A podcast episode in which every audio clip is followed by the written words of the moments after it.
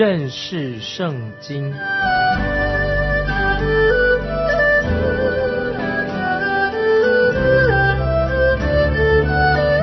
认识上帝的话，把上帝的话带到全世界。本节目是由认识圣经机构和环球广播电台联合制作，欢迎收听。亲爱的听众朋友，你好，欢迎收听认识圣经。我是麦基牧师，我们来看《菲利比书》第二章第八节：既有人的样子，就自己卑微，存心顺服，以至于死，且死在十字架上。这是第五步，就是基督他虚己，说到他既有人的样式，就自己卑微。有时候我们会被别人羞辱我们，听众朋友要注意。耶稣基督他就是自己卑微，耶稣他这样做当然是很难的，这是很难做的。曾经有一位有名的牧师约翰卫斯理有一个小故事，说到有一天他要过一座很窄的桥，桥身只能够容纳一个人走过这个桥。当他要过桥的时候，哎，恰巧遇到一个他不喜欢的人，跟他信仰立场不同的一个人。他不是很喜欢他，那这个牧师可能也不喜欢约翰的卫斯理这个人。当他要正要过桥的时候，那怎么办？那谁要先过？可是那位很骄傲的那位牧师就说：“我从来不会让让路给这个傻瓜。”那么他就走过去了，他先走过去了。可是约翰卫斯理牧师就笑笑的回答说：“我总是要让路给这样的人。”那听众朋友，做一个谦卑的人啊是很困难的。只要你一想到约翰的卫斯理牧师，这卫理公会的牧师，就可以啊会心的微笑。我们要常常谦卑下来，听众朋友啊，我们主耶稣基督他都能自己卑微下来。主耶稣他谦卑自己，他的谦卑跟我们还是并不太一样。主耶稣圣经说他反倒虚己。接下来我们看经文怎么样告诉我们的。耶稣既有人的样式，就自己卑微，存心顺服，以至于死。啊，更耶稣的谦卑到一个卑微，自己到一个程度，以至于死，存心顺服，以至于死。我们知道死亡讲起来是很羞辱的事情，不是一个自然的事情啊！听众朋友注意，死亡并不是说是一个很自然的事情。有时在最次礼拜的时候，听见有人说：“哎呀。”啊，这个人看起来他死的好像个样子很安详。当然，他的目的是要安慰啊商家啊家属的人的话。但是我不懂得为什么说人死的时候样子很安详。我常常我就嘴巴闭起来，我免得说错话。我认为人的死亡，那个人的样子一点都不安详，也不是很自然。因为死亡本来就不是一个很安详的事情。啊，听众要注意。神造人原本不是要人死亡的，就是因为人犯了罪之后，人犯了罪了，死亡才临到人。所以死亡是因为人的罪而来的，他有死亡。那就是说亚当本来他不会死亡的，因为他犯罪了，所以把死亡就传给他的后代子孙。所以我认为死亡，听众朋友不是一个自然的事情，很不自然。神的本意不是要人去死，主耶稣降世。跟我们不一样，我们一生下来，我们都希望啊，生下来以后，啊，我们就为了活下去，我们要活。但是耶稣生下来，他是要去钉十字架，他为死而来到这个世界上。主耶稣降世就是为了要上十字架，他原本可以不死，但是主耶稣他存心顺服，以至于死，就像我们今天菲利比书二章八节。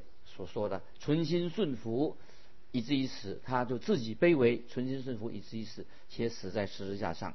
感谢神，主耶稣他甘心乐意的舍己。虽然我们自己不想死，但是有一天，听众朋友，我们都会死。主耶稣可以不死，而且他却要为我们甘心的为我们而死。为什么呢？他是要我们这些信靠他的人，可以因着信他可以得救。在约翰福音第十章十五节、十七、十八节，主耶稣说：“正如父认识我，我也认识父一样，并且我为羊舍命。我父爱我，因我将命舍去，好再取回来。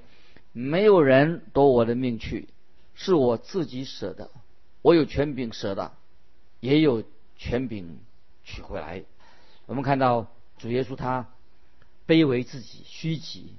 接下来我们看这个最后一步，主耶稣他虚己，他怎么样谦卑自己？最后一步就是说，最后他且死在十字架上。主耶稣不但是存心顺服，以至于死，而且还死在十字架上。这是一种极度羞辱的一种死亡的方式，是罪犯的死亡方式。主耶稣来自至高荣耀之处，他却降卑为人，受到屈辱。他为什么要这样做呢？那让我再强调，回到啊，耶稣讲的“别人”，“别人”这两个字，就是在腓立比书第二章四节说：“个人不要单顾自己的事，也要顾什么？别人的事，顾别人的事，不要单单顾自己的事。”主耶稣舍弃了。天上的荣华，他降世为人，就是为了别人，别人的罪，就你我的罪，忍受死亡的痛苦，他是为了你跟我定死在十字架上。这个就是基督的心，听众朋友啊，我们想到这里，我们就很感动啊！基督的心，这是基督的心，父神天父的心意，做什么呢？就是要荣耀基督。我们已经看到主耶稣降世。来到这个世界上，已经看到七个步骤。接下来，听众朋友，我们从另外一个角度来看，要高举耶稣的情况有七项，高举耶稣基督啊的状况，这也是父神的心意。父神的心意我已经强调过，是要高举耶稣基督的名。接下来，我们看腓利比书第二章九节，所以神将他身为至高。又是给他那超乎万民之上的名。哎呀，这个太好了！第一步说到神将主耶稣升为至高，父神在世界上最大的目的是什么呢？就是要他的儿子耶稣基督在他的受造物、受造的宇宙当中得到最尊贵的荣耀。神要人类所居住的地球上，在这个所背叛神的这个地球上面，让主耶稣的名得到荣耀。耶稣基督受死，使我们这个小小的地球，对我们这个小小的地球，住在这地球的人有重大的意义。天文学家说，地球也不过是大宇宙当中一个小行星而已。如果地球消失了，对整个宇宙、大宇宙其实并没有什么影响。可是事实上，我们人人不过是，有人说也是一个事实，人类不过是大宇宙的小行星上的。一个小小的一点啊，一个小细胞而已，但是父神却给了我们人类，神给我们人类有尊严，他让我们能够仰望啊天上的星星星空，让我们可以唱诗歌赞美这个宇宙的奇妙，乃是因为为什么缘故？乃是为了耶稣基督降世，他为人定死在十字架上，所以神就将他的儿子身为至高。神呢高举耶稣基督，第二步是什么？又赐给他那超乎万名之上的名。常常听有人随便乱用这个耶稣基督的名字，但愿听众朋友盼望我们用耶稣基督这个名称的时候，不是出于不敬，也不是要亵渎神的意思，不可以亵渎神。那么如果说你亵渎神，乱用耶稣基督的名字，你就是亵渎神，得罪了神，求神怜悯赦免。耶稣基督的名比世上任何的名更尊贵，所以我们不可以滥用耶稣基督的名。他的名比天使更荣耀。那接下来我们看第十节，叫一切在天上的、地上的和地底下的，因耶稣的名无不屈膝。这节经文指出，耶稣基督为什么要被高举的三个因素：因耶稣的名，耶稣基督就是耶稣就是救主的意思。在主耶稣降生在伯利恒之前。天使报佳音说：“你要给他起名叫耶稣，因他将自己的百姓从罪恶里面救出来。”特别注意这个记载在马太福音第一章的二十二、二十三节，这一切的事成就，为要应验主借先知所说的话，说必有童女怀孕生子，人要称他的名为以马内利。以马内利翻出来就是神与我们同在。听众朋友，你能够找出圣经哪里提过被称为以马内利？刚开始我服侍神的时候，对于必有童女生子，我觉得哎这句话当然是我相信，全然的相信。他既然是神，当然他可以用神机的方式来降生，他还能用特别的方式进入人类的家庭里面，这很特别啊！这是这个童女生子是一个神迹。那么圣经在这个经文里面就引起人问题说，人要称他的名为以马内利，那我也找不到他们要称他为以马内利，到哪里找得到？也许听众朋友你也会说，是不是这个预言没有应验呢？亲爱的听众朋友，不是没有预言，正好这个预言是应验的，非常完美的应验了。因为天使有这样说，在马太福音一章二十一一章二十一节这样说，要给他起名叫耶稣。因他要将自己的百姓从罪恶里面拯救出来，听众朋友，你你想一想，你不能叫自己的名字叫耶稣，因为你不可能救自己，也不能叫你做耶稣，因为你自己都不能够救自己。那我们都是一样，我们可哪里能救自己呢？因为我们都像什么，坐在一条快要沉下的船一样，我们需要一位救主来救我们，所以这个救主一定要从别的地方来，在船里面下沉的船里面。怎么能自己救自己呢？啊，船里面不可能有救主，所以这里说你要给他起名叫耶稣，因他要将自己的百姓从罪恶里救出来。神怎么样把自己的百姓从罪恶里救出来呢？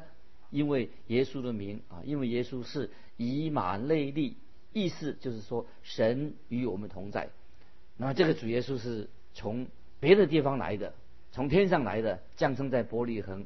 这位婴孩，说明了是神与我们同在。所以主耶稣他反倒虚己，他不是取得天天使的形象，他成为人的样式，成为人人的样式，就是以马内利，神与我们同在。因此主耶稣的名字就是叫他的名字叫什么？叫耶稣。没有人有资格称自己为耶稣。神自己说：“我要将他升为至高，又赐给他那超乎万民之上的名。”主耶稣就升高了。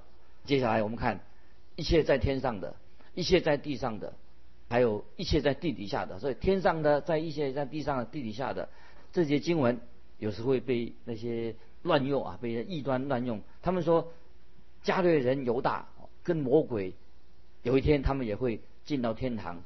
意思是说，他们说最后人人都会得救，因为他说一切在天上的。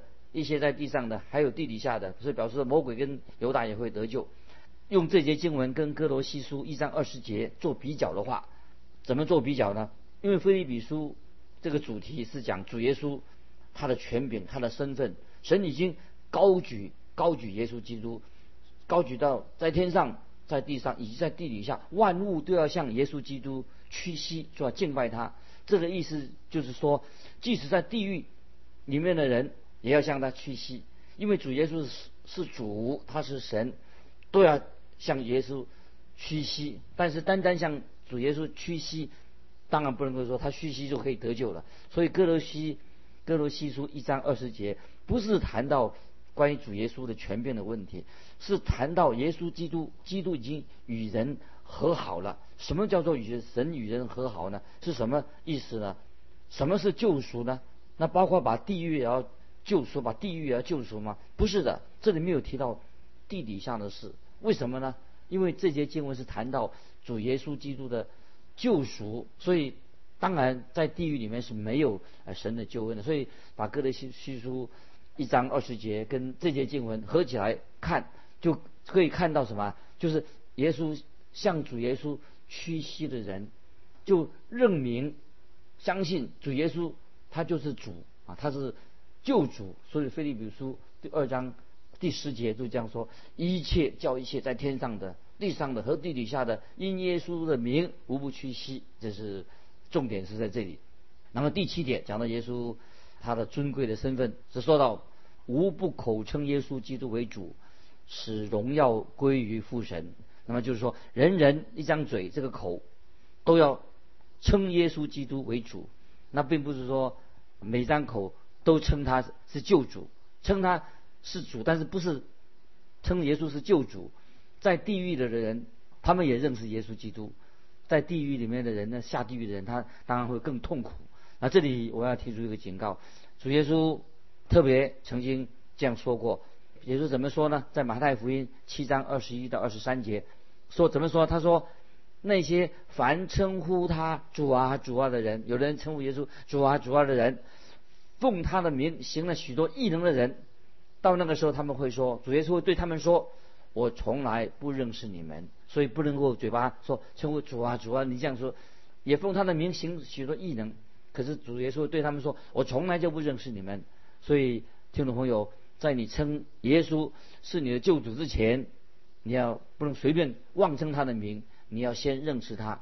如果主耶稣是你的救主的话，那你要啊顺服他，顺服他。所以很清楚的，在约翰福音十五章十四节，主耶稣自己说的。约翰福音十五章十四节说：“你们若遵行我所吩咐的，就是我的朋友了。”听众朋友，我们要成为主耶稣的好朋友，好朋友。做耶稣的好朋友是做什么呢？就要必须遵行他所吩咐的去做，除非你顺服他，不然的话，他就不是你的主，也不是不可能成为你的好朋友。听众朋友，现在我们已经啊明白了基督的心的意义，要再强调说，基督的心哦不是可以模仿的。菲利比书二章五节说：“你们当以基督耶稣的心为心。”记得这不是模仿了，乃是圣灵在我们心里面。所做的奇妙的圣功，它使我们重生了，使我们的生命能够结出啊美好的果子啊，有谦卑，有温柔。那现在我们看看基督的心的状况，怎么能可以看出基督的心来出现在罗马的街道上，也出在罗马人的家庭里面，也出现在监狱里面。我们要看到几个典范，就看到保罗了他有基督的心，提摩太有基督的心，以法伯提啊他有基督的心。那么以巴弗提啊是菲律比教会的啊传道人，在这个异教这个异教徒的这个帝国罗马帝国里面呢，这三个人从他们的生命里面就展现出有了基督的心。据说那个时候啊已经有几百万的基督徒，因为福音已经传开了。那么圣经这个书信里面呢就提到这三个人，那时候已经很多人上百万人已经信主了。接下来我们看菲利比书。第二章十二节，这样看来，我亲爱的弟兄，你们既是常顺服的，不但我在你们那里，就是我如今不在你们那里，更是顺服的，就当恐惧战尽，做成你们得救的功夫。这类经文用得救的意思，就是用一般就是一般的用语。保罗说要菲利比教会，他们要自己去靠神的能力解决教会的问题，他们要解决基督徒生活有些问题。保罗。啊，他自己也许不能够到菲律宾去帮助他们，因为保罗不能确定他是不是继续要还是要关在罗马监狱里面，所以他说：“当恐惧战尽，做成你们得救的功夫。”啊，所以啊，我们基督徒啊，应当啊有好的见证啊，这是好的见证。接下来我们看菲利比书二章第十三节，因为。你们立志行事，都是神在你们心里运行，为要成就他的美意啊！听众朋友注意这些经文，这里说到，所以啊，神所成就的事情，就是他自己在我们心里面啊做工了，运行在我们里面。如果我们已经是蒙恩得救的人，因为我们已经对神有了信心啊，我们是因信称义，那么靠着因信是神并不是因为你有了善行才救里面，就是因为现在你已经蒙恩得救了，所以神要你要有善行。我们的救恩里面，我们是完全靠着耶稣基督在基督里面所完成的。所以有个神学家加尔文说：“唯有靠着信心才能得救。”但是信心也会产生真正的信心，会产生好的行为啊！听众朋友注意，新约雅各书二章十七节啊，注意这个经文，雅各书第二章十七十八节说：“这样信心若没有行为，就是死的。”必有人说：“你有信心，我有行为。你将你没有行为的信心指给我看，我便借着我的行为将我的信心指给你看。”啊，这雅各书第二章十七十八节啊，听众朋友好好去想默想这个经文，只有神能够看透我们的心，知道我们的信仰的真实的状况是怎么样，也知道说你我到底有没有得救的信心啊，听众朋友，我们必须要有得救的信心，不是嘴巴说一说啊，得救的信心一定会产生好的行为，就像雅各所说的，信心若没有行为就是死的。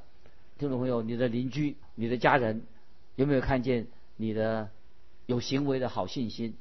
有没有看见你的信心有产生了一个好的行为？看到的果效，真的信心会让别人看出你跟别人是不一样的，你的处事为人就不一样啊！这是我们今天基督徒一个很重要的见证。基督徒的见证不是佩戴一个识别证啊，挂在挂在身上。啊，弄一个标记来证明是基督徒，不是的，一个好行为，信心的果效。因为邻居看不见你里面的信心，但是你的邻居看见什么呢？不是你的标志，乃是什么？你的有得救的信心的果效，你的好行为来见证你是有信心的。所以接下来我们就看到菲律宾信徒，他从他们这个教会的信徒里面啊，就看出他们的信心来。接下来我们看。菲利比书第二章十四节，凡所行的，都不要发怨言，起争论。听众朋友，这节经文就很重要了。你在担任教会的同工啊，或者在教会里面参与服侍，如果说你常常发怨言的话，常常抱怨别人的话，那请你就不要做，因为你将会破坏教会的见证，破坏教会的施工的。因为这个经文告诉我们说，一个。菲利比信徒，他从生活上来见证他们的信心，凡所行的都不要发怨言起争论。听众朋友啊，我们要求神怜悯，让我们啊，有时我们发怨言，我们求要悔改。所以，凡所做的事情不要发怨言起争论。我们要学习这样的一个属灵的功课，在我们的生里面，就是菲利比教会他们基督徒这些基督徒见证。接下来我们看第十五节，使你们无可指责。诚实无为，在这弯曲悖谬的时代，做神无瑕疵的儿女，你们显在这世代中，好像明光照耀。听众朋友，这一经文太好了。我们呢，显在这个世代当中，做神没有瑕疵的儿女，好像明光照耀。明光是什么意思？光明。你晚上出去的时候，看见满天的星斗。当神看我们住在这个黑暗的世界里面，基督徒就像什么？就像发光的光体啊，神的儿女就是小小的光点，发出这个好行为的一个见证。保罗说说得很清楚，你们在你们显在这个世代当中，好像明光照耀，正好像天天在天上，星星是在天上发亮闪闪发亮。我们记录在地上啊，要发光。听众朋友，你有没有明光照耀在我们的邻居当中？接下来我们看第十六节，将。生命的道表明出来，叫我在基督的日子好夸，我没有空跑，也没有徒劳。生命，基督的生命跟光有关系。如果我们有了神的道，生命之道就是世界上的光。当保罗听到菲利比的信徒有好见证的时候，保罗心里面就非常的欢喜，因为这些信徒是保罗传福音，他们信主了。所以接下来我们看十七节，我以你们的信心为。贡献的祭物，我若被浇奠在其上，也是喜乐，并且与你们众人一同喜乐啊！这是菲利比书二章十节经文当中很美的一节经文，描述出那些基督徒的啊生活的见证。保罗提到，特别提到旧约的献祭，在创世纪三十五章十四节，我们看到雅各在伯特利，他立了一根石柱，那柱子上就奠酒啊浇油。那么这里说到保罗，这里他提到什么？说我愿意将我生命奉献给基督，好像交奠的祭物啊上的酒一样。保罗知道耶稣基督把他自己的生命献上，保罗现在他自己也愿意把自己的生命像奠酒一样把自己献上，他愿意献上自己。保罗他高举耶稣基督，让基督在他的生命里面得到呃荣耀，这是保罗的心意。这是也是基督徒啊一个重要的使命，这个生活的见证啊，令人很佩服。接下来我们看十八节，你们也照样喜乐，并且与我一同喜乐。就这这节中说什么呢？如果你们的生命能够见证福音，我愿意交电那样被交电呢，跟你们一同喜乐。那么这里这是一个非常荣耀的事情，所以保罗用欢喜快乐作为菲利比书这一段的一个结束。所以保罗听了别人能够信耶稣喜乐，看见弟兄姊妹服侍保罗心里面喜乐，看见人有谦卑，生命改变了，别人传福音传开了都有喜乐。这是今天我们基督徒啊在主里面看到这些事情发生，就会带来了喜乐，也是能够荣耀神啊。巴不得啊，我们今天读腓立比书第二章，有许多属灵的功课，在我们的人生当中都要学习的。二章十八节，菲律比说：“你们也要照样喜乐，并且与我一同喜乐。为什么会喜乐的？就是福音传开的，生活上有美好的见证，许多荣耀神的事情。因为这个缘故的话，啊，教会不是起了什么纷争，因为这样带给保罗心里的喜乐，那带给我们基督徒就是喜乐啊，非常非常的喜乐。今天我们就分享这这到这里，听众朋友，如果你有感动，欢迎你来信啊，可以给我们分享。”你的信仰生活有问题，也可以提出来跟我们分享。我们今天分享就到这里，啊，来信可以寄到环球电台认识圣经麦基牧师收。愿神祝福你，我们下次再见。